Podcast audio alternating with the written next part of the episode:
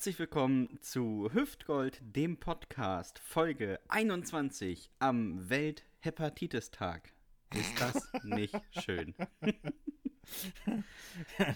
Welthepatitis-Tag. Ist wunderbar. Ne? So. Der Mann so. auf der anderen Seite, der sich so toll darüber freut, dass äh, es Krankheiten gibt, ist die immer noch die Muskelmaus aus Helmstedt. Er ist äh, der Rächer von Usedom. Ich würde sagen, er hat den Strand eigenhändig umgebuddelt die letzten Wochen. Der fantastische Dominik Bartels. Ja, herzlich willkommen auch von mir, äh, wo auch immer ihr uns hört. Es ist ja mittlerweile sehr interessant, woher wir alle die Mails bekommen. Immer. Ich bin, äh, ja, ich bin ganz erstaunt, muss ich sagen, wie weit, äh, was das für eine Reichweite hat. Ich als, Liebe Grüße nach Hannover. Äh, ich als technikunaffiner Mensch äh, bin ganz begeistert, wie das funktioniert. Ja, aber wir haben einen technikaffinen Menschen hier im Team, in unserem Zweierteam. Und das ist der Mann, der sich immer noch in der Metropole Westerstede äh, beheimatet fühlt. Und äh, er ist stolzer Besitzer eines dreibeinigen Hundes, den er jetzt auch äh, langsam, aber sicher auf Instagram einführt. Ne? Man muss da vorsichtig sein, ich verstehe das. Aber jetzt kamen schon die ersten Posts mit Hund. Und es wird nicht mehr lange dauern, Freunde. Dann hat dieser Hund, dieser dreibeinige Hund aus Rumänien, einen eigenen Instagram-Account. Ich bin mir ganz sicher, dass es kommen wird. Ja, freut euch äh, auf die nächste Stunde mit dem fantastischen Sebastian Hahn. Uh. Ich kann den Einer Applaus, muss sich ja freuen. Ich Einer kann, muss sich ich, freuen. Ich kann den Applaus förmlich riechen. richtig, richtig. Dominik, ich hatte diese Woche einen sehr verstörenden Anruf bezüglich des Podcasts. Oh. Man gespannt. könnte jetzt meinen, es gibt einen Werbepartner. Aber bis auf Sascha Mühlenbeck bleibt da. also kommt da niemand dazu. Der sich ähm, auch sehr, sehr bedeckt hält mit seinen Überweisungen. Das will ich mal sagen. ja. Sascha, ja. ja? Sascha, Corona ist jetzt auch langsam mal vorbei. Ich erwarte Richtig. langsam, dass die Schecks mal wieder regelmäßig eintrudeln. So geht's nicht. Wir können ich hier nicht immer den. goldene den, Einfahrt gesehen. Ja, wir können nicht immer den Heimathafen hier ständig kostenlos bewerben in Oldenburg in der Innenstadt, wo man hervorragend essen und trinken kann und Spezialitäten kaufen. Das können wir nicht immer machen, diese Werbung, wenn nicht auch gleichzeitig mal ein bisschen was von dir kommt. Es ist ein Geben so. und Nehmen. Ja. So, kann ich übrigens, wollte ich auch noch äh, ange, äh, ange, ange, angewiesen von unserem ähm, Nicht-Geldgeber am 13. August, könnt ihr alle in den Heimathafen kommen. Da spiele ich noch meine äh, eine Show mit poetischer Feinkost, ist sehr witzig, kommt vorbei, Tickets kosten viel. Ähm, nee, aber ich habe diese Woche einen Anruf bekommen und es war komisch. Ähm, eine Frau rief mich an und ich sagte Hallo. Und sie sagte, ohne Hallo zu sagen, einen Tisch reservieren wollte ich. Und ich sage, ja, ich bin kein Restaurant. Also ist jetzt nicht so, dass ich das hätte. Und sie hat gesagt, doch, habe ihre Nummer im Internet gefunden. Hüftgold, Kaffee.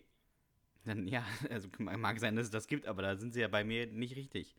Doch, auf ihrer Website steht auch Hüftgold also es war für sie klar, ich bin ein Café.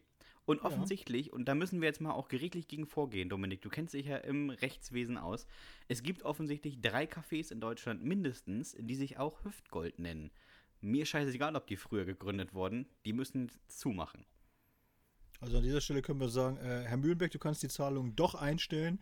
Ich habe jetzt einen anderen Weg, einen anderen Weg gefunden, wie wir uns finanzieren. Wir werden diese drei Cafés, die werden wir so nackig machen. Also ja, kaputt klagen. Die, die können sich schon mal darauf einstellen, dass wir sie bis zum Europäischen Gerichtshof, ach, bis zum Weltgerichtshof der Menschenrechte werden wir sie vorzitieren. Und werden so. uns da unsere 3,50 Euro Schadenersatz holen. So. 3,50 Euro mehr als Mühlenberg überweist, würde ich sagen. Ja, genau. Und die Frau, und die, und die Frau ließ sich aber nicht abbringen, oder wie? Die wollte also unbedingt nee. diesen Tisch haben. Nee, ich musste dann parallel googeln, um ihr die richtige Nummer rauszusuchen, weil sie davon Nein, überzeugt war, wirklich? dass sie veräppelt. Ja, wirklich. Liebe Grüße nach Düsseldorf ans Café. Es ist ein sehr unangenehmer Gast. Kann ich jetzt schon mal ankündigen. Und ich finde auch, das ist ja der nächste Berufsweg, den du einschlagen musst: Callcenter Hahn. Auf ja. jeden Fall. Alle rufen, ein, alle rufen aus, die man bei Google findet. Genau, bitte ruft einfach Sebastian an. Alle Infos, die ihr selbst euch ganz leicht beschaffen könntet, die gibt er euch aber auch trotzdem. ja. Alle Infos, die wirklich sehr leicht zu finden sind, kann ich euch auch geben. Es ist ein gutes Stichwort, übrigens, äh, Infos. Ich bin ja am Wochenende, äh, weil Poetry Slam war auf Usedom äh, in Kosero. Übrigens äh, sehr cool, war richtig klasse. Hat äh, richtig doll Spaß gemacht. Und ich bin äh, hochgefahren mit dem Auto Und kennst du noch diesen Film Superstau? Oha, nee. Nee, es ist so eine, ich glaube, ich, ich müsste mich jetzt, ihr dürft mich gerne korrigieren, äh, liebe Hörer. Äh, ich glaube, es ist so eine 80er Jahre deutsche Komödie und so weiter. Dann stehen die 91. Auf, ach so, okay, du bist, hast wieder gegoogelt, ne? Ja, und da bin ich geboren. Also, ja. wie soll ich den gucken? Naja, der, der wird ja nicht nur 91, 91 gezeigt worden, ja? Den, den kann man ja immer noch gucken. Du, du Spaßvogel. Naja, jedenfalls, jedenfalls geht es da so äh, um Leute, die da ewig im Stau stehen. So, das ist ja auch egal. Auf jeden Fall bin ich äh, so gefahren hoch und äh, über die A11, die übrigens gerade äh, einseitig umgebuddelt wird. Es waren also nur, ist nur noch eine Seite frei. Und die sind wir gefahren und plötzlich stockte es und, und es war Stau. So, so viel war schon mal klar. Und ich weiß ja nicht, wie es dir geht, aber ich bin ja so, ich bleib dann erstmal sitzen und gehe davon aus, dass es dann immer so äh, im Schritttempo irgendwann mal weitergeht. Ja, deswegen bleibt. Genau, deswegen bleibt man sitzen. Aber vor und hinter mir, also kaum, dass wir gestanden haben, wirklich, wir haben kaum gestanden, rissen sie ihre Türen auf, gingen aus dem Auto raus und setzten sich einfach auf die Leitplanke. Und ich dachte so, okay, Alter, aber was geht denn hier ab jetzt? Was ist Wussten jetzt die, los? Und die so. mehr als du? Ja, genau. Wissen die irgendwie mehr als ich und so? Ich hätte sie auch gerne gefragt, aber vor und hinter mir waren halt äh, polnische Verkehrsteilnehmer und mein Polnisch ist jetzt nicht so gut, dass ich sie hätte fragen können. Außerdem äh, habe ich auch ein bisschen Angst gehabt. Die sahen, äh, die waren sehr kräftig und sehr tätowiert. Aber egal. Ich dachte so, ja, ist ja, ist ja Wumpe, sie sind ja gleich hier nebenan. Dann können sie ja zur Not in ihr Auto hüpfen und weiterfahren. Und so saß ich dann so ungefähr eine halbe Stunde und es bewegte sich halt nichts. Und dann habe ich ja schon so eine leichte Vermutung gehabt und dachte so, okay, Dominik, hier ist, hier ist irgendwas Schwerwiegenderes. Ja.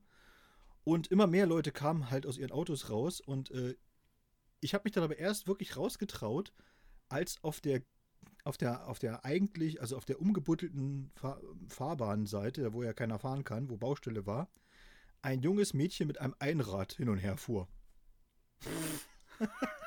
Klingt wie im Film. Ja, genau. Die fuhren einfach hin und her. Und jetzt könnte man ja, jetzt könnte man ja als normaler Mensch meinen, ja, Dominik, ganz, äh, wieso hast du nicht einfach mal aufs Handy geguckt?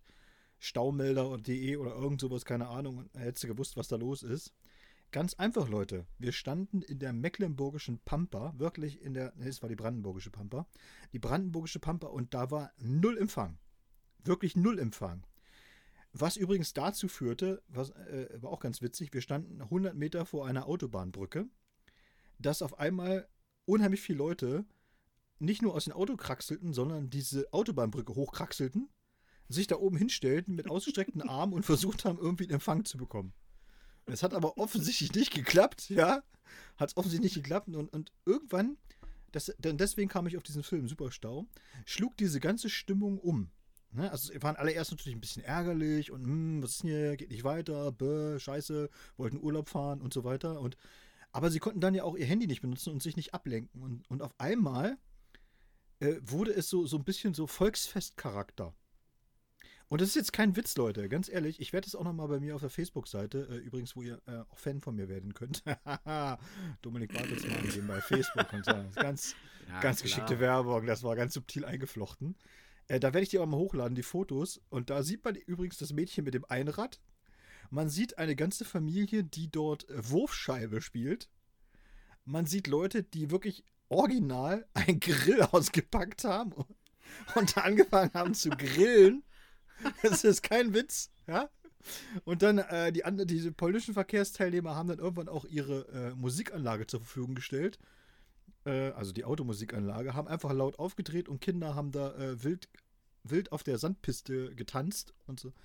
Also es war wirklich, es war wirklich super lustig. Das kann man ja anders sagen. Ja, dann irgendwann hatte ich wirklich richtig Spaß. Und wir standen da drei Stunden, wirklich drei Stunden, ohne dass sich irgendwas Scheiße. bewegte. Und dann kam irgendwann eben auch die Polizei auf, äh, praktisch nochmal äh, zurückgefahren und hat dann alle wieder reingejagt in die Autos, weil dann ging es praktisch wieder los und so, ne? Und, und das Lustigste war halt, dass, wie gesagt, dieser polnische PKW vor mir, der die ganze Zeit für dufte Mucke gesorgt hatte, sprang nicht mehr an, weil die Batterie natürlich leer war. Scheiße. Und alle, alle sind wir halt ausgestiegen wieder aus unseren Autos und haben ihn angeschoben und haben sozusagen den nächsten Stau gleich produziert. das war sehr witzig. Ich fand's äh, großartig. Also, und dann bin ich dann irgendwann, ja, Stunden später bin ich auf der Insel angekommen. Alles war gut. Aber ich habe noch nie tatsächlich äh, so entspannt einen Stau erlebt. Es war wirklich lustig. Man kann es nicht anders sagen. Ja. Ich finde auch schön, dass du sagst, dass deine Familie Wurfscheibe gespielt hat.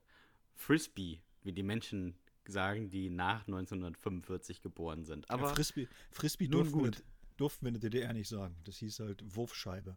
Ähnlich so, wie, okay. es nicht, wie, wie es nicht Surfen heißt, sondern Brettsegeln. Ja. Brettsegeln ja, und, und, man, und man sagte auch nicht äh, Skaten, sondern Rollbrett fahren. Schade. Mhm. Ähm, ich finde aber, aber gerade bei so Staus, was man so beobachtet, erstens, erstens immer interessant, wie viele Leute noch mit dem CB-Funk unterwegs sind auf Autobahnen, also die dann so eine, so eine absurd lange Antenne mit sich führen, offensichtlich. Wo ich mich mal frage, ob das irgendwie, weiß nicht, ob das so Schieber sind oder sowas oder Leute, die irgendwas schmuggeln, weil warum sollte man sonst ein CB im Auto haben? Hast du eins? Nee, aber Adriane Meinhardt ist doch, äh, schöne Grüße an dieser Stelle, äh, ja. Die ist doch, äh, doch CB-Funkerin, glaube ich, oder? Aber ich glaube, sie funkt von irgendwo nach irgendwo und fährt nicht im Grenzgebiet mit dem Auto durch die Gegend und hat ein Funkgerät zur Sicherheit an Bord. Ich glaube, das sind manchmal auch so Leute, die einfach den Funk anmachen, um zu hören, was sich die Trucker den ganzen Tag zu erzählen haben. Ich glaube, das sind auch Sachen, die ich nicht wissen will.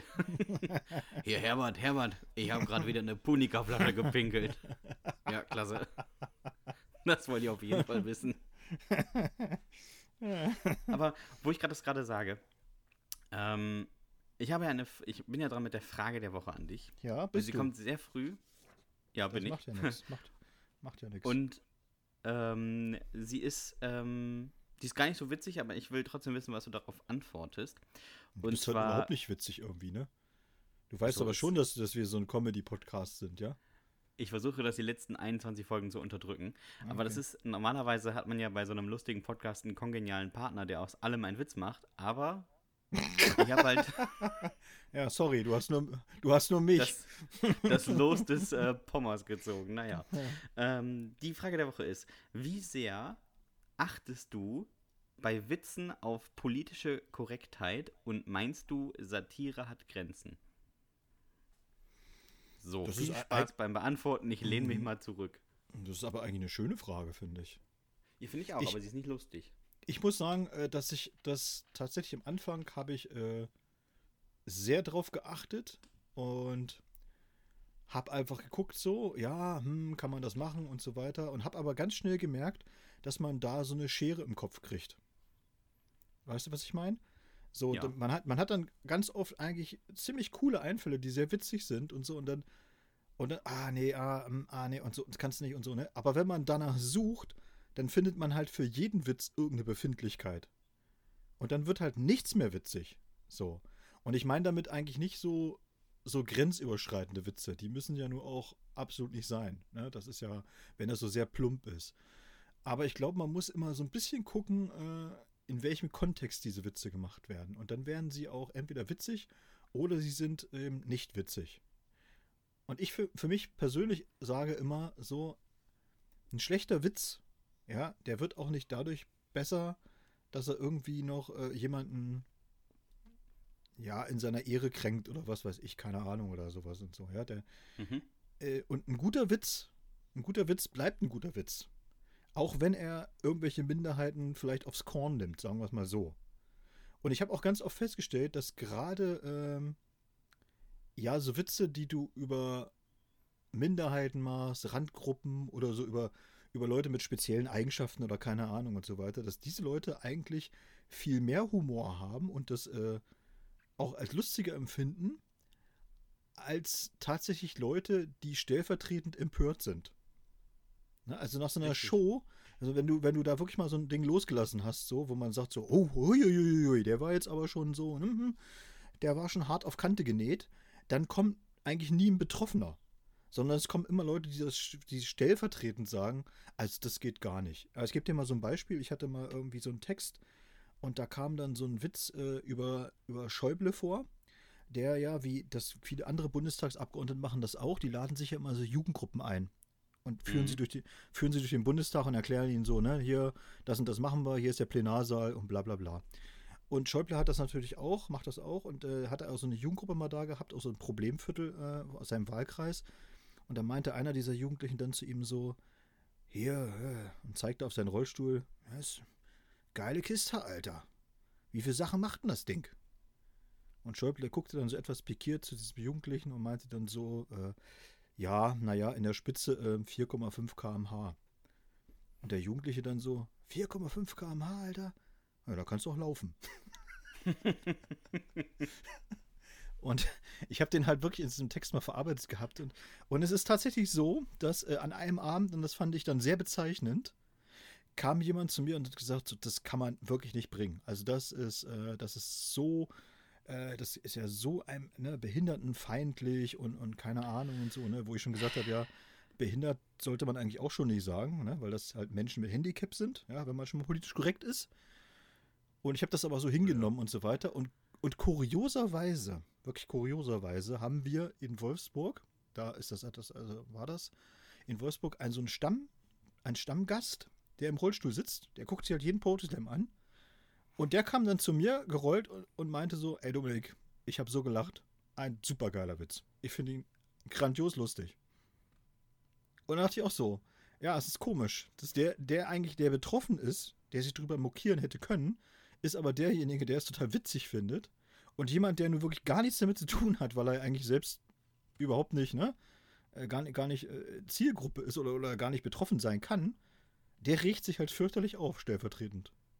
Ja, natürlich. Und, und dann fand ich so, mh, okay, das ist natürlich, äh, ja, auch schon so eine komische Sache, aber das scheint auch so typisch deutsch zu sein.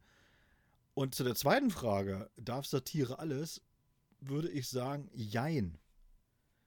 Es kommt da auch wieder absolut auf den Kontext an. Ja, wenn es erkennbar, erkennbar Satire ist, also dass es auch ein Ziel verfolgt, dass ich also praktisch einen, einen Witz, der grenzüberschreitend ist, als Vehikel nehme, um etwas, etwas anderes zu sagen oder eine Message rüberzubringen und so weiter. Wenn es also erkennbar satirisch ist, dann finde ich es auch äh, in Ordnung. Dann gibt es auch für mich im Grunde keine Grenze. Wenn es aber nur darauf ankommt, äh, ja, einen billigen Lacher zu produzieren, ohne dass ich irgendetwas anderes damit aussagen will, dann ist es für mich ja eigentlich auch keine Satire mehr. Sondern hat einer einfach nur so, ja, ich, ich beleidige mal jemanden durch und dann freue ich mich darüber, wenn welche lachen. So, dann finde ich, ja, hm, naja, dann ist es auch wieder nicht cool. So. Wir haben Simon und Jan haben das mal so schön gesungen, ist aber, glaube ich, auch einfach nur ein Cover von, von Götz Wittmann oder so. Auch schwarze lesbische Behinderte können ätzend sein. Auf jeden Fall. Und so finde ich dann, so muss man es halt auch immer sehen, weißt du?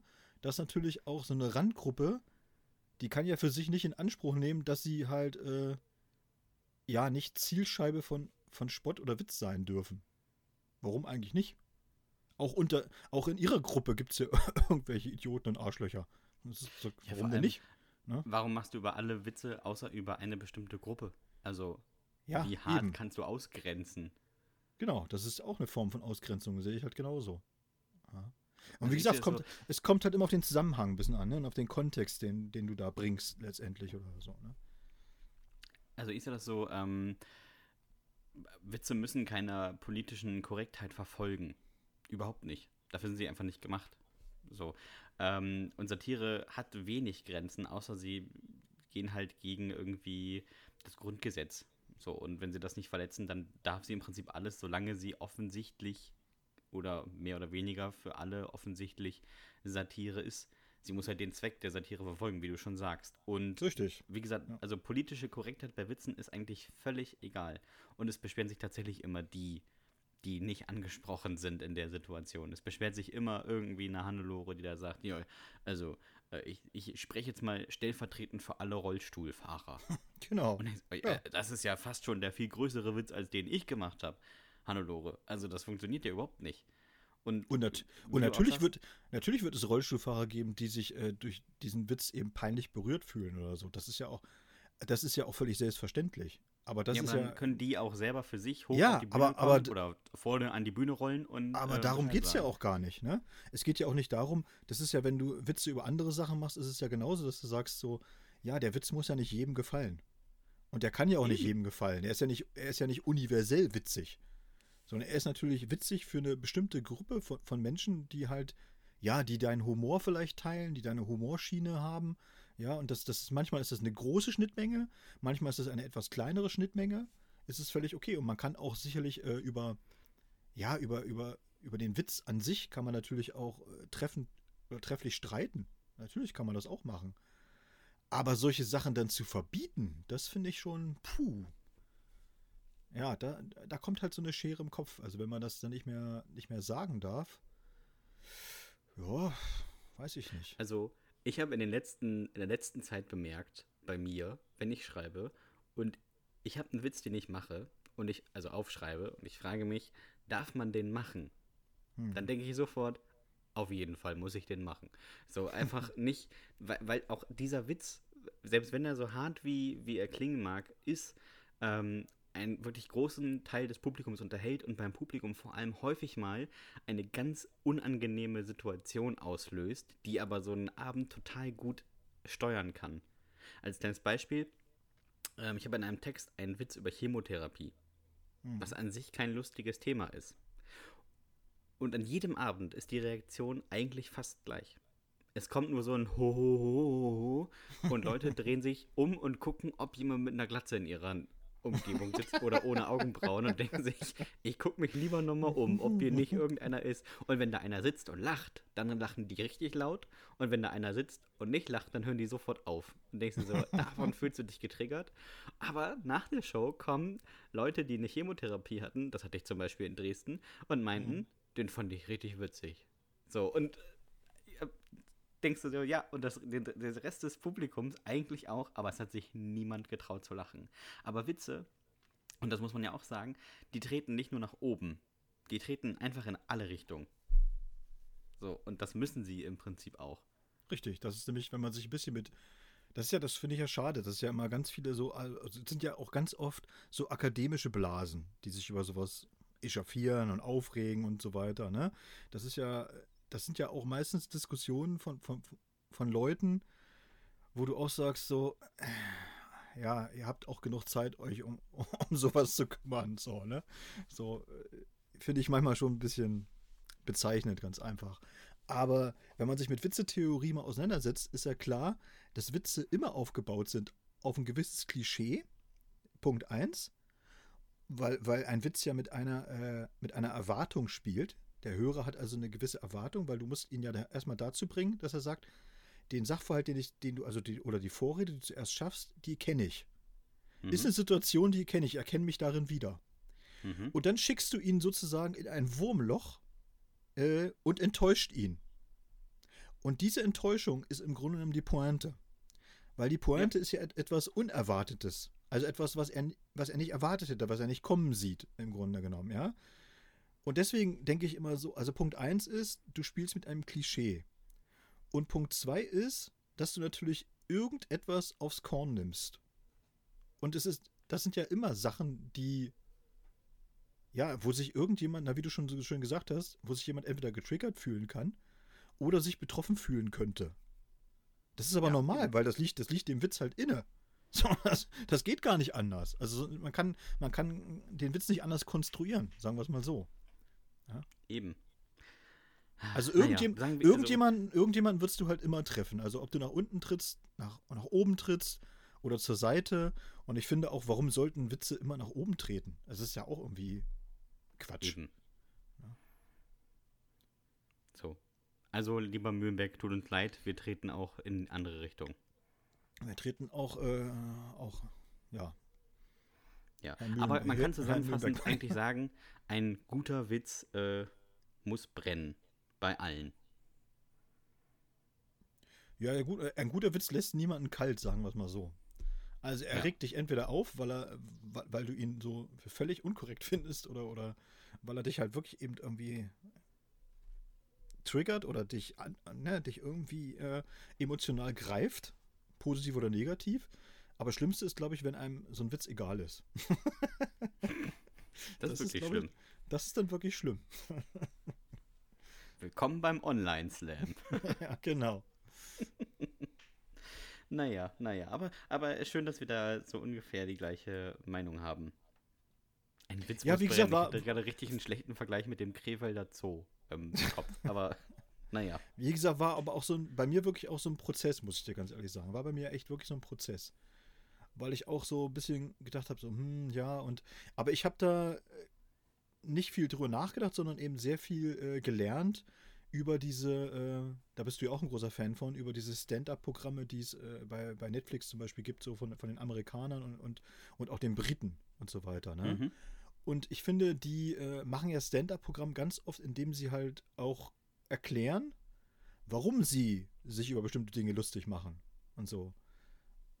Ricky Gervais hat das mal richtig gut gesagt, so, ne? Weil er da irgendwie bei einer Oscarverleihung wohl irgendwie jemanden so, ja, irgendwie so eine Transgender-Person da irgendwie aufs Korn genommen hat. Und der hat Ja. das ganz gut, ganz gut erklärt mit diesen, wie man einen Zusammenhang herstellt und wie Leute aber diesen Zusammenhang gar nicht mehr wahrnehmen, weil sie sofort sagen, äh, äh, nee, das darf man nicht und so weiter. Und er hat gesagt, nee, das hat aber damit nichts zu tun. Sondern ihr müsst mal verstehen, also wo die Message dahinter ist. Und das fand ich äh, sehr gut erklärt. Und äh, da habe ich auch bei mir, zumindest bei mir, so, so auch so ein bisschen Gedanken, ja, oder so ein Sinneswandel eingetreten, wo ich gesagt habe, ja, also du kannst sehr gut grenzüberschreitende Sachen auch machen, wenn du dahinter eben auch äh, ja, einen Sinn versteckt hast. Ja, eben. Ob die Leute den ohne- erkennen oder ohne nicht, ist ist, auch Quatsch. Ja, eben. Ob die, die Leute den erkennen oder nicht, ist, mag erstmal dahingestellt sein. Das ist auch gar nicht meine Aufgabe als Autor oder, oder als äh, Kabarettist oder wie auch immer, ne, dass jeder das auch erkennen muss. Ist, das, ist nicht mal, das ist nun wirklich nicht meine Aufgabe. Aber es sollte da sein. Sagen wir mal so. Das können dann ja die Gymnasiasten äh, 2076 machen, wenn sie im Deutschunterricht deine Bücher äh, analysieren müssen. Was hat der Autor sich dabei gedacht? Im, Das ist im, aber- im, aber- im, Im Endeffekt eigentlich gar nichts. Das gibt aber ganz, wirklich ganz witzig. Ich weiß nicht, ob ich das schon erzählt habe. Mein ersten Roman, Black Taxi, der ist ja wirklich mal äh, an so einer freien Schule Abi-Thema gewesen. Also die dürfen das tatsächlich, dass sie äh, ein bisschen vom Curriculum sozusagen abweichen und auch andere Sachen im, im Abi schreiben dürfen. Ne? Das war so, eine, äh, so ein Abendgymnasium. Mhm. Also wo die Leute aus dem zweiten Bildungsweg nochmal ihr Abitur nachholen. Und die hatten sich damals eben ausgesucht und haben gesagt, so ja, wir würden gerne mal hier diesen Roman, den nehmen wir jetzt Abi-Thema. Und dann haben die den tatsächlich eben äh, auseinandergenommen und haben da drüber geschrieben und dann haben sie mich halt eingeladen zu einer Lesung und dann habe ich gelesen und dann haben sie halt äh, hinterher halt Fragen gestellt und, und da kam das halt wirklich so, ne? Ja, und diese und diese Figur und so weiter. Und, und, und da musste ich ganz ehrlich sagen, dachte ich so, Alter, was sie da alles in dieses Buch hineininterpretiert haben, ja, dann dachte ich hinterher so, Mann, du hast echt wirklich, du hast einen Welterfolg geschrieben. Aber das war dir gar nicht bewusst. Es war dir gar nicht bewusst. Ne? Es war dir nicht bewusst. Ähm, Herr Bartels, hier an der Stelle steigt die Figur in ein grünes Auto. Warum genau ist das Fahrzeug grün?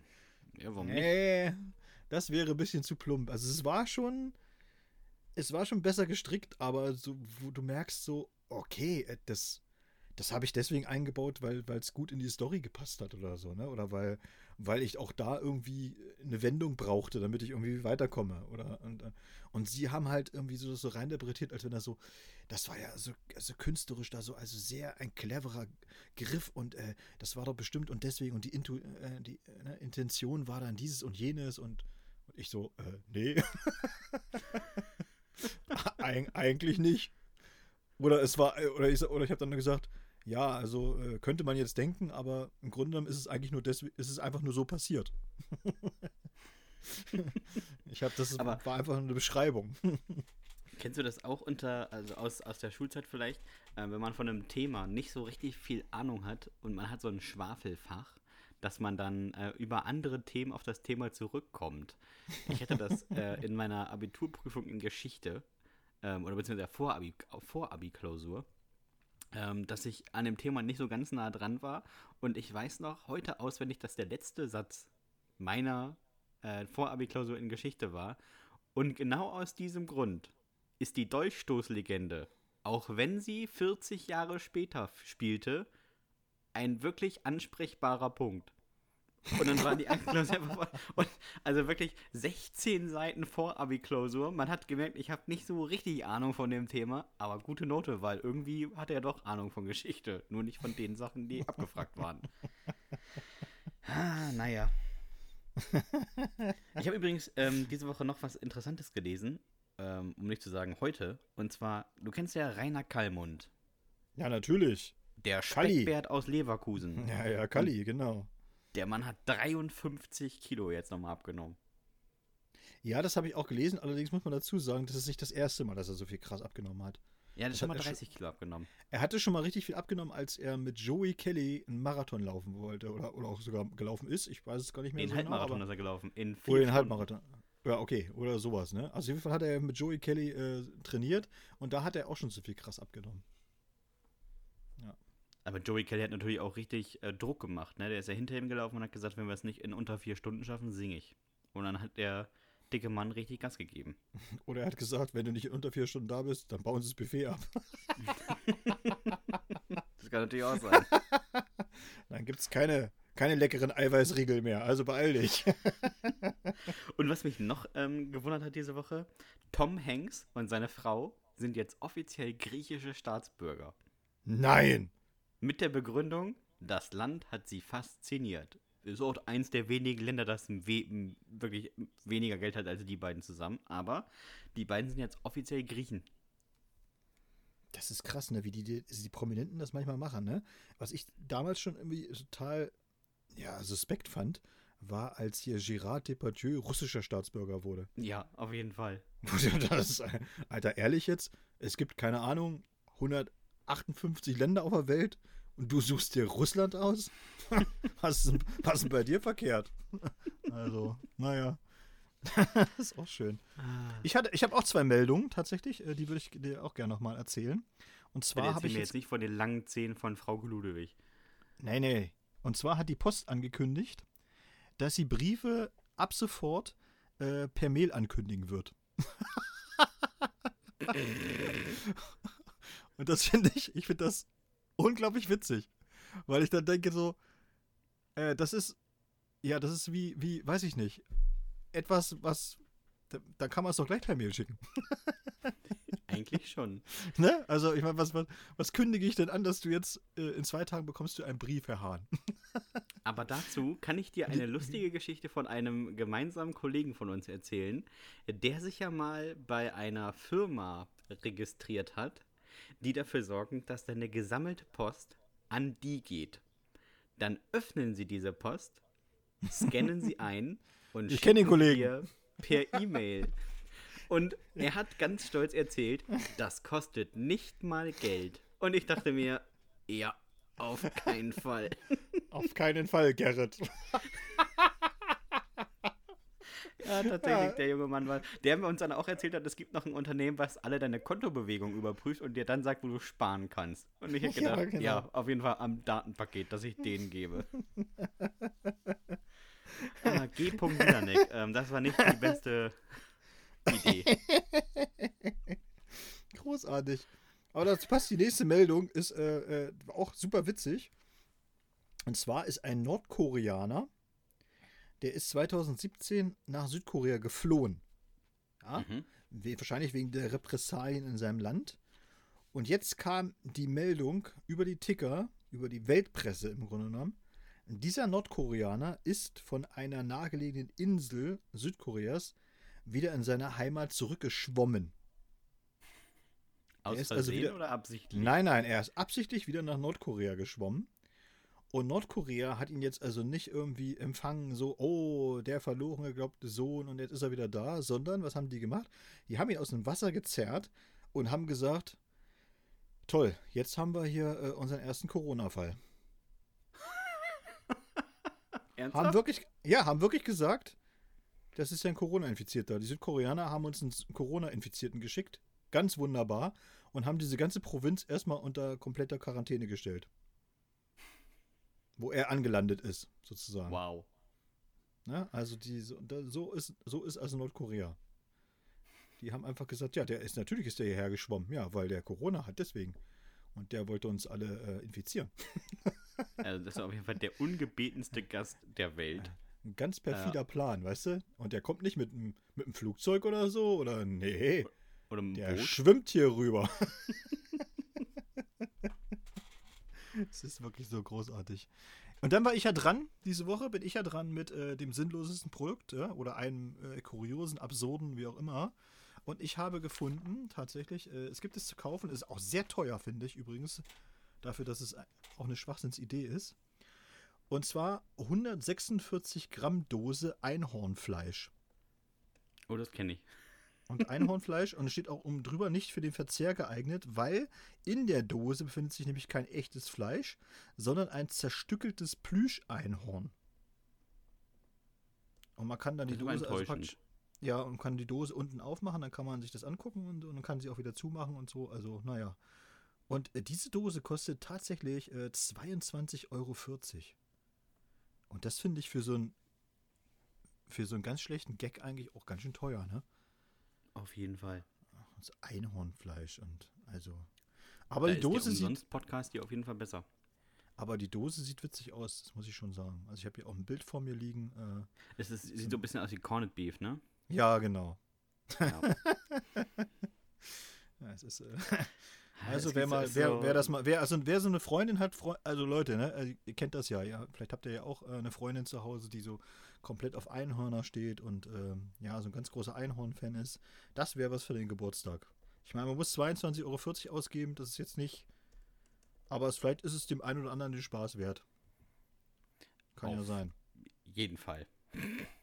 Aber ich kann da ähm, noch so eine Sache, es gibt eine Website, die heißt Schenkscheiße EU.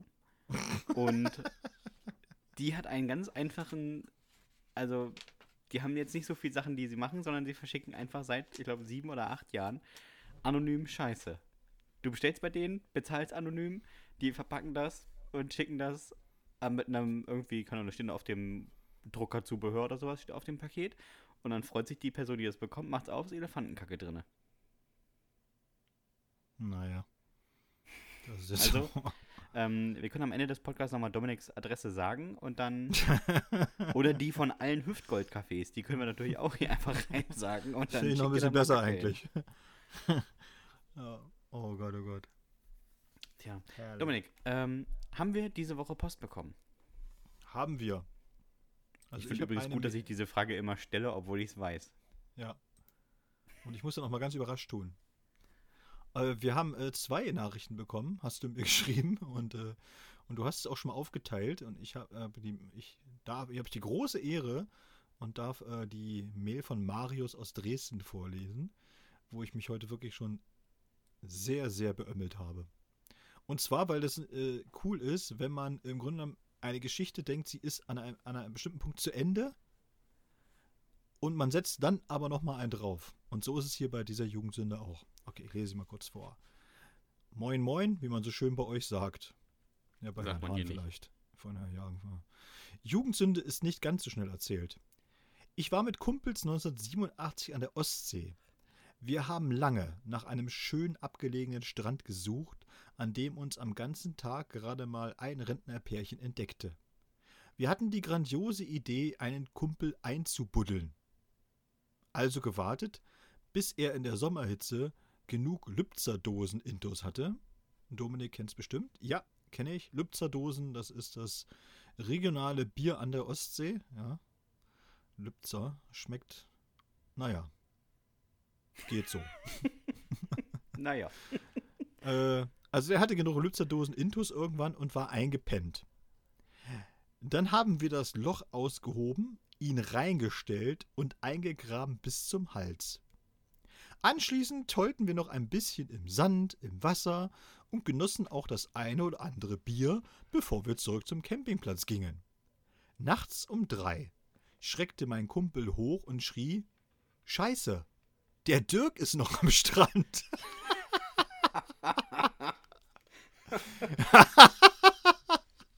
Schade, Dirk. Wir also zurück zum Strand und den völlig heiseren Dirk gefunden.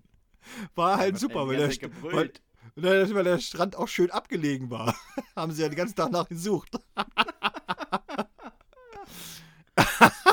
er war mittlerweile gar nicht mehr so betrunken.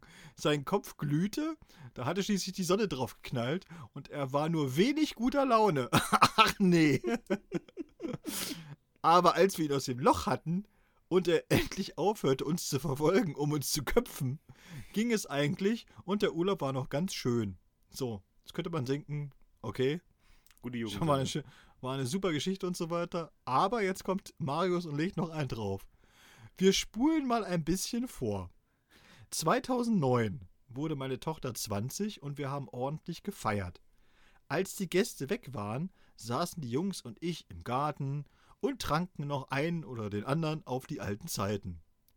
Ich weiß nicht genau, wie es passieren konnte, aber als ich aufwachte, guckte nur mein Kopf aus meinem Garten. und Dirk und Dirk saß lachend vor mir. Er lachte, ich lachte, er ging nach Hause. und meine Frau musste mich morgens um fünf ausbuddeln. es ist so großartig. Liebe Grüße aus Dresden. Mach bitte weiter so. Bin großer Fan, Marius. Ja. ja, liebe Grüße zurück nach Dresden, Marius. Eine so geile Geschichte. Ich hab Wie- wirklich. wann, hab war die, wann war das erste Mal eingebuddelt? Wann war Dirk Simon- eingebuddelt? 87. Alter, er hat 21, nee, 22 Jahre auf seine 22 Rache, Jahre. Auf seine Rache gewartet. Er hat es nicht vergessen. 22 Jahre lang blieb das in der Großhirnrinde fest eingebrannt. Und er hat immer, ey, irgendwann, Freunde, irgendwann ist es soweit. Und am geilsten finde ich, finde ich den Satz eigentlich, er lachte, ich lachte, er ging nach Hause.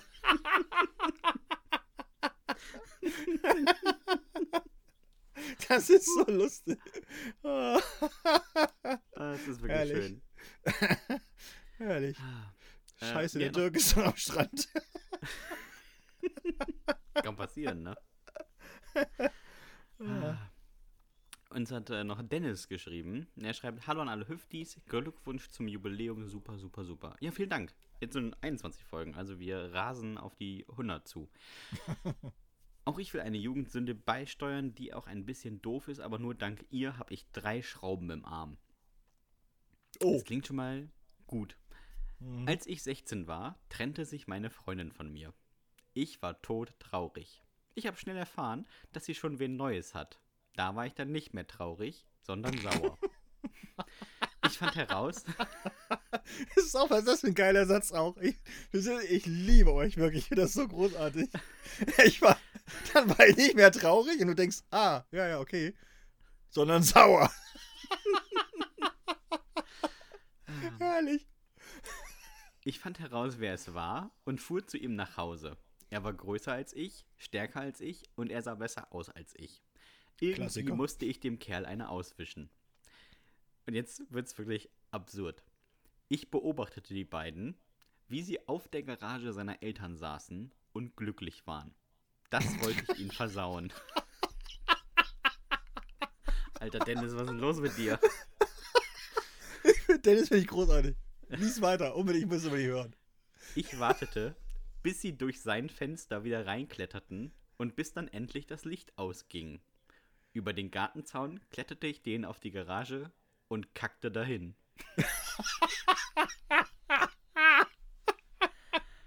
Ich weiß nicht, was mich geritten hat, aber das war das Einzige, was mir einfiel. Mega Rache auf jeden Fall. Als das Licht anging, wusste ich nicht, was ich machen soll und sprang nackt von der Garage. Direkt mit dem Schienbein auf den Gartenzaun und Oh, brach mir das Bein. Oh, hör auf, nee, ehrlich. Pass Oh. auf. Nur stumme Schreie verhinderten, dass sie entdeckt wurde. Ich, Nein. schlepp, ich schleppte mich auf dem Fahrrad den kompletten Weg eine Dreiviertelstunde nach Hause Alter. und mein Vater fuhr mich ins Krankenhaus. Ich habe bis heute nicht aufgeklärt, dass ich nicht von einem Auto angefahren wurde. Aber ich habe daraus gelernt, ich bin seitdem nie wieder auf eine Garage geklettert. Lieben Gruß, Dennis.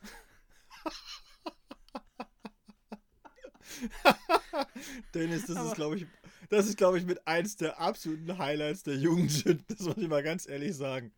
Ist ja so lustig. Wie Was geil ist bitte, dass er auf eine Garage klettert, sich fragt, ja, was mache ich denn jetzt? Und dann kackt er den einfach aufs Garagendach. Aber was für ein ha Alter, was für ein harter Kerl mit gebrochenem Bein eine Dreiviertelstunde nach Hause radeln. Also, Ich glaub, da muss hat ich sich ja. Es hat wahrscheinlich so lange gedauert, weil er sich so angeschoben hat, weißt du? Also hoch auf den Sattel, Ja, aber und ist dann ja den, egal. den Fuß fest aufs Pedal und dann nach Hause. Dreiviertelstunde mit gebrochenem. Ey, das ist schon. Hut ab, ey. Hut ab. Hut ab auf, auf der Garage kacken. Wirklich. Ich Ja, aber komm, aber, aber, aber komm, er ist, er war damals 16. Also das finde ich ist, das ist super. Seien wir ehrlich, mit 16 wäre ich auch nicht auf eine Garage gekommen. Aber ich finde das schon lustig, dass er hingekackt hat. Auf jeden Fall. Das war wahrscheinlich, wahrscheinlich war es noch ein bisschen warm von ihren beiden Ärschen. Und dann hat er sich gesagt, jetzt hat er seine Wut noch gesteigert, weißt du? Und dann hat er gesagt, so jetzt, jetzt kacke ich hier hin. Jetzt lege ich hier ein Ei und dann haben wir was davon. Hier setzen die sich nie wieder hin, diese beiden Turteltäubchen. Aber ich denke mir auch, also stell dir mal vor, du hast eine neue Freundin. Du hast ja mit dem Typen davor nichts zu tun. Da hast du so einen total tollen Ort auf der Garage, wo man bequem sitzen kann und was trinken kann und kommst beim nächsten Mal raus und dann liegt da eine Wurst. Das ist ja auch nichts. Ah, vielen Dank, Dennis, für diese Bilder. Ähm, falls ihr uns mal schreiben wollt, dann könnt ihr das tun an hüftgoldpodcast.gmx.de. Da nehmen wir gerne alle Jugendsünden an oder was auch immer. Aber äh, über Dennis müsst ihr erstmal rüberkommen. Das ist, ein, das ist auf jeden Fall eine Hürde. Ja, aber man, das kann ja auch anders lustig. Also ich fand jetzt Marius auch total lustig. Ja, Scheiße. Total. Scheiße, der Dirk ist noch am Strand. das ist so wunderbar. Aber bei, bei Dennis Geschichte fällt mir ein, tatsächlich äh, auch wahre Geschichte in meiner Familie. Mein Bruder, der sechs Jahre jünger ist als ich, und äh, wir haben wirklich ein, äh, ein gutes Verhältnis, aber wir sehen uns halt gar nicht so oft, weil er wohnt in Hamburg und, äh, und auch, naja, als er noch in Helmstedt wohnte, haben wir uns auch nicht so oft gesehen. Ne? Aber wir verstehen uns gut. Also es ist nicht, dass wir uns nicht mögen oder so, sondern es ist so mehr, ja. Und er hatte auch seine erste Freundin, oh, ganz große Liebe und so weiter. Und sie waren lange zusammen und sind sogar auch tatsächlich zusammen nach Hamburg gegangen. Und dann äh, hat sie sich aber von ihm getrennt äh, und hat sich äh, so ein, ja, wen Neues gesucht oder wen Neues gefunden, keine Ahnung. Irgend so ein, so ein Typen, der eben auch bei VW arbeitet. Und ähm, bei Volkswagen da irgend, ja, und Jedenfalls war mein Bruder bei der festen Meinung, also dass sie ihn nur verlassen hat, weil der so viel Geld verdient bei VW und auch so aus einer reichen Familie kommt. Und der hatte auch, äh, das hat er dann auch schon rausgefunden, so ähnlich wie, De wie Dennis, hat er, glaube ich, auch einfach gestalkt ohne Ende. Und hat rausgefunden, dass der dann auch so ein äh, schweineteures Auto hat. So, keine Ahnung, so einen super aufgemotzten Golf oder sowas, ne? Was damals ja noch, also es ist ja schon ein paar Jahre her, so Mhm. damals halt noch so ein richtig, ne, so irgendwie so ein GTI mit allem Schnickschnack und so weiter. Und dann meinte er wirklich allen Ernstes, ich bin da hingegangen und habe gesagt, so Mensch, ey, pass auf und so, wenn du mal reden willst oder Hilfe brauchst. Also wie man das halt macht als großer Bruder, ne? Und dann, so zwei Tage später, meinte er dann wirklich zu mir so, ey, du kannst doch was für mich tun, Dominik, ganz ehrlich. Und äh, ich sage, ja, was denn? Ja, du äh, warst doch in Nordirland. Ich sage, ja, weißt du ja. Und dann, ja, da. Hm. Äh, kannst du vielleicht äh, eine Autobombe basteln und dem drunter packen? und, das, und, das Schlimme, und das Schlimme war, Sebastian, er meinte das wirklich vollkommen ernst. Er meinte das vollkommen ernst. Und ich sagte dann so, Bartels. genau, ich sagte dann zu ihm so auch vollkommen ernst, ja, können schon, aber mache ich nicht. ich sag, da musst du jetzt so drüber wegkommen. Also das hilft alles nichts. Jetzt verstehe ich auch so langsam euer Familienwappen, um das ja äh, groß drum steht: Entführung, Sprengung und Humor. Also, das wird mir jetzt erst bewusst. ja, das war, das ist unsere Familie. Ist schon lustig. Man sollte sich äh, vorsehen. Ja, auf jeden Fall. Aber er war eben so, er war halt auch wie Dennis, ne? Er war, glaube ich, auch damals war er 18, 19 oder so, also auch noch. Ja, jung und da erste große Liebe, dann ist das halt so. Da macht man auch so einen Quatsch. Wie war das bei dir bei der ersten Liebe, als sie sich äh, getrennt hat? So, wie, ne? Hast du dich getrennt? Hat sie sich getrennt? Äh, sie sich an, einem, ah. ähm, an dem perfekten Zeitpunkt am 24.12. Aber erst nachdem sie das Geschenk bekommen hat, oder? Ja. Klassiker. aber ich kann dazu noch was ganz äh, Witziges sagen. Ich habe tatsächlich von ihr aber auch noch ein Geschenk bekommen nach der Trennung. Ja. Und zwar oh. ähm, eins von diesen Gutscheinheften und das heißt City for Two. Oh nein, ne? Und es ist, ist kein Scherz. Es ist kein. Ich habe dieses Heft bis heute. Es ist tatsächlich kein Witz. Äh, ich habe dieses Gutscheinheft bekommen. Ich habe auch keinen einzigen Gutschein eingelöst, weil ich war ja nicht mehr for Two. Ähm, ging ja dann nicht mehr. War ein äh, komischer Tag dafür. War ein komisches Weihnachtsfest. Ja, das glaube ich. aber äh, stehe ich drüber. Jetzt, ja, ja. Ja, aber, ich will nie wieder so einen damals, in meiner Nähe sehen. Und damals hast du doch einen auf Dennis gemacht. Da hast du doch auch, am liebsten hättest du doch äh, aufs Garagendach gekackt. War nur kein Star in Bremen. doch, doch, aber so ein Spitzdach. Und da wäre ich runtergeputzelt, wenn ich gekackt hätte. Oh, herrlich. ah, ja, aber pff. war, war, also im Nachhinein betrachtet sind ja manche Sachen immer deutlich witziger als äh, in dem Moment. Ja, wobei man mal eins sagen muss, ne? Also wenn ich eins in meinem Leben gelernt habe, dann, äh, und das gebe ich auch immer jungen Leuten gerne mit auf den Weg, wenn man sowas hat wie so eine Trennung und ganz schlimm Liebeskummer und so weiter, immer versuchen, sich nicht zum Horst zu machen, weil das hinterher Hinterher ist einem das furchtbar peinlich und unangenehm und man ärgert sich unglaublich und maßlos über sich selbst. In dem Moment nicht. Ja. In dem Moment findet man das alles völlig logisch und völlig real und man, man, man muss das unbedingt machen und man muss versuchen, diese Frau zurückzugewinnen und, und man macht dann allen möglichen Blödsinn und so weiter und man macht sich auch voll zum Horst und, äh, aber das wirkt natürlich nicht, weil keiner so jemanden haben will, der nicht zum Horst macht, verstehst du? Eben. Das, ne, so, so, so, ein Jammerlappen will halt eben auch niemand haben, einfach. Das ist so. Aber man glaubt ja so, ne, man muss sich nur selbst äh, unglaublich erniedrigen und dann wird das schon alles wieder und so. Und das wird es natürlich nicht. Und so ein halbes Jahr oder dreiviertel Jahr später ist das ja dann alles vergessen und, und äh, man ist vollkommen drüber weg und, und dann ärgert man sich dann. dann so, oh, ey, ja. so, äh, ich habe mich so zum Lappen gemacht. Ich muss Aber umziehen. Ich, ich, muss umziehen, es geht nicht anders. Ja?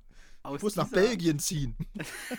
Wenn es ganz schlecht läuft. Aus dieser, aus dieser Sache kann ich dir auch noch eine richtig witzige Geschichte erzählen, die äh, auch nur für be bedingt für Personen lustig ist. Ähm, diese Freundin, oder Ex-Freundin in dem Fall, war Fotografin auf einer Hochzeit, auf der ich mit meiner jetzigen Freundin war. Und ich wurde nicht vieler Blicke gewürdigt, war allerdings Trauzeuge, also bin ich auf relativ vielen Fotos äh, vorhanden. Witzigerweise, meine jetzige Freundin nicht. Um nicht zu sagen, selbst beim Gruppenbild, auf denen alle Anwesenden abgebildet sind, ist der Winkel so gewählt, dass meine Freundin hinter jemandem steht. Und zwar so, dass man sie gar nicht sieht. Wenn sie, an, wenn sie jetzt des Mordes für diesen Tag äh, angeklagt werden würde, sie hätte keinen bildlichen Beweis, dass sie je bei dieser Hochzeit war. Das sind aber auch mal, finde ich, die schlimmsten. Das sind die schlimmsten, weißt du? Also Leute, die sich äh, praktisch von jemandem trennen und hinterher stinksauer auf denen sind. Ja, richtig. Und das gibt's, und das ist ja die Geschichte, die du erzählst, und das gibt es ja tatsächlich oft. Ich habe mal wirklich eine Ex-Freundin, ne, die hat sich auch von mir getrennt, wegen jemand anderen. Also die ist mit dem irgendwie äh, fremdgegangen und hat dann gesagt, oh, das ist jetzt alles, der ist so, ah, der streut Rosen und keine Ahnung und so, naja, wie man das halt macht, so, ne, äh, in meiner Anfangszeit. Und dann habe ich auch gesagt, ja, gut, wenn der Rosen streut, da. da bin ich raus. Da, da, bin ich raus, ich bin halt ein Pommerer, ne? Also das gibt's bei mir nicht. Ja? Sanddorn kannst du haben, aber Rosen, ja. nee. Wenn du willst, buddel ich dich am Strand ein. Genau, da, das ist mein Style, oder bin ich ein Baum? Ja, das kannst du haben. aber, aber Rosen, nee, Rosen sind nicht drin. Und jedenfalls, und, äh, und diese Frau, also die, die mich praktisch dann wirklich verlassen hat und wegen eines anderen, und die, die wechselt jetzt wirklich die Straßenseite, wenn sie mich sieht.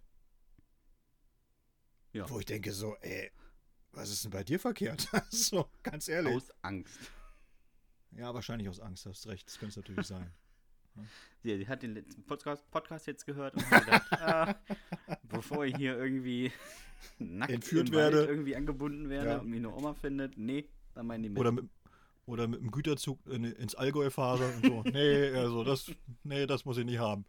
Da gehe ich mal lieber zur Seite. Wer weiß, ne? Der ist doch, der ist doch nicht zurechnungsfähig. Dieser, Außerdem bist du ja auch so eine Typ. Kante, ne? Wenn du über den Bordstein gehst, dann muss man ja die Straßenseite wechseln, um nicht auf der Straße zu laufen. Ja, das ist ja durch, mein, äh, durch meinen äh, hüftgeschädigten Gang brauche ich auch immer den ganzen Bürgersteig, weil ich immer nach rechts und links ausschwenke, weißt du? Richtig. Das ist wie so ein Kranausleger. Diese magnetischen Hüftgelenke sind halt auch einfach Ja. nicht das Wahre, Dominik. Nein, das ist ist, es ist nicht, also vektormäßig ist es nicht eine nach vorwärts gerichtete Bewegung. Es ist mehr seitwärts als vorwärts. Und ganz schlimm wird, wenn ich noch irgendwas in der Hand habe und, und äh, praktisch was trage. Dann sollte man, dann sollte man wirklich weit Abstand halten. Weil dann schwinge ich ist das. aus. Ja? Ich schwinge dann aus. Das ist so. Aber wo wir bei, bei so, ähm, wir hatten es auch mal als Jugendsünde und als, ich, als wir das ge gesagt haben, haben meine Eltern mir von einer Situation aus meiner Familie erzählt. Zum Thema, ähm, was früher nicht so witzig war, als heute eigentlich ganz lustig. Ähm, wir hatten noch mal jemand, der mit einem Pfeil und Bogen auf jemanden geschossen hat und gesagt hat, hier, das ist der Cowboy, obwohl er gar nicht mitgespielt hat. Erinnerst du dich an die Situation? Ja, ja. Ähm, mein Onkel hat mal draußen mit dem Taschenmesser in die Luft geworfen und meinem anderen Onkel nicht Bescheid gesagt. Und der hat die Klinge auch auf den Kopf bekommen. Oh, Und fasste sich nur ganz langsam auf den Kopf und sagte ganz langsam, Aua. so, und man muss sagen, also dem steckt ein Taschenmesser im Kopf. Also das war wahrscheinlich schon schmerzhaft. Und dann zogen die das raus und haben sofort gesagt, nix Mama sagen. Das fällt gar nicht auf, dass, du, dass das passiert ist. Und dann haben die gesagt, okay. Und in dem, wirklich in dem Moment, als er, als sie die Tür, als das Treppenhaus hochgegangen sind, hat er sich vor der Tür nochmal Schweiß aus dem Gesicht gewischt. Was er nicht gesehen hat, ist, ihm lief so das Blut über die Stirn. Und in dem Moment, wo er sich die Hand über die Stirn wischte, sah er danach aus, als hätte er sich das Gesicht durchgestrichen. Weil es war wirklich eine rote, ein roter Balken im Gesicht. Und der Moment war wirklich, also sagt Mama nichts, war in dem Moment irgendwie vorbei. Und es war damals auch gar nicht so lustig, aber heute wird immer noch bei Familienfeiern, wenn der eine Onkel ein Messer in die Hand nimmt, also dann duckt sich der andere Onkel noch kurz weg. Also nur Ja. so zur Sicherheit. das glaube ich. Das sitzt tief, diese Erinnerung. Ja. Und seitdem wird bei uns nicht mehr mit Taschenmessern geschmissen. Komisch. Dabei war das früher eine Familientradition, ne, bei den Hahns. Das ist ja der Familienwappen. Ein Hahn und ein Taschenmesser. So ein Genau. geworfenes. Taschenmesser raus, Freunde. Richtig. Jetzt fängt die Party, jetzt fängt die Party richtig an. So wie irgendwie mit einem Pfeil und Bogen in die Luft schießen und wer länger stehen bleibt, hat gewonnen. Das war bei uns mit Taschenmessern. Alle werfen Taschenmesser hoch und wer am längsten stehen bleibt, hat gewonnen. Ja, herrlich. Dominik, wir haben schon wieder so eine kurze Folge. Ja, wir sind schon am Ende. 57 Das ist- Minuten habe ich hier stehen und 58 jetzt.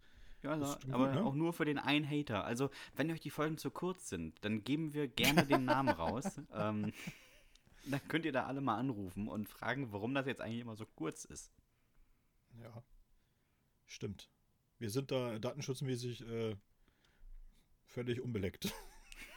Richtig. Und wenn ihr äh, mal klagen wollt, ähm, also eine Klage anschreibt, dann äh, schreibt einfach äh, Sascha Mühlenbeck. Den, äh, Ja. der regelt das, der zahlt das, ist es kein Problem, der hat ordentlich Geld. Heimathafen Oldenburg. Wenn ihr in Oldenburg seid, geht da mal vorbei. Ist ein super Laden. Ihr könnt auch einfach mal reingehen und, und äh, einfach schreien. Und dann wieder rausgehen. Einfach nur, um ihn, um ihn zu verwirren. Aber er So. ist häufiger im Bremer Laden, er hat ja zwei Läden. Ne, könnt ihr hier in Bremen am Ach, Seewall, zwei ähm, Läden hat der feine Herr. Ach, gucke an. Zwei richtig. Läden hat er. Ja. Letztens habe ich sogar gesehen, dass er, dass so er. viel nicht überweist. Und dann habe ich äh, letztens gesehen sogar, dass er im Urlaub war. Er war im Urlaub, Sebastian. So. Dem muss es ja gut gehen, dass der sich sogar einen Urlaub leisten kann. So, abgesehen davon, dass wir, glaube ich, in irgendwie zwei Wochen oder sowas, äh, die oder drei Wochen die große Urlaubsfolge aufnehmen, Dominik. Da freue ich mich schon richtig drauf. Ja, vielen Dank an der Stelle nochmal an Sascha Mühlenbeck, der jetzt das finanziert hat. Richtig. ähm, nee, aber. Äh, wir werden, wir, wir werden, dann, wir werden dein, dein Ferienhaus werden wir auch ordentlich wieder verlassen, Sascha, wirklich. Es ist versprochen. Die, die Finker, die Fink, du, du wirst die Finker so vorfinden, wie wir äh, sie verlassen haben. ich versuche Dominik davon abzuhalten, seinen Namen überall reinzuritzen, aber äh, es ist schwierig. Vielleicht ja. bastelt er auch eine Bombe. Mal gucken. ähm, aber wir können ja mal, wir können ja mal die große Urlaubsfolge machen und ähm, denken uns bis dahin noch irgendwas Lustiges aus. Ja. Gut. Geschichten aus dem Urlaub. Oh ja, unsere schönsten Ferienerlebnisse im Prinzip. Aber davon hört ihr dann in drei Wochen. Äh, so gut, Dominik. Wenn ihr ähm, Spaß an diesem Podcast hattet, wenn euch der gefallen hat, dann abonniert uns bei Spotify, Apple Podcast, da könnt ihr uns auch eine Bewertung schreiben oder bei dieser oder wenn ihr wollt bei YouTube. Wenn ihr Anmerkungen habt oder eine Jugendsünde, dann schreibt uns gerne an hüftgoldpodcast.gmx.de und ansonsten bleibt mir nicht viel anderes zu sagen, außer Dominik, hast du noch irgendwelche letzten Worte? Habe ich diesmal tatsächlich. Und zwar gehen die an Thomas Jurisch aus Dresden. Thomas, du schuldest uns noch die Jugendsünde. Du hast, äh, du hast das so angeteasert bei mir, angeblich, dass es so lustig wäre. Jetzt schick sie auch endlich. Hundertprozentig hat Dom, äh, Jurisch mal irgendwo eine Hose gemacht oder so und denkt, das ist mega funny, aber äh, hm, mal gucken. Äh, ich bin auch gespannt. Das war's von uns und macht's gut, Nachbarn. Tschüss.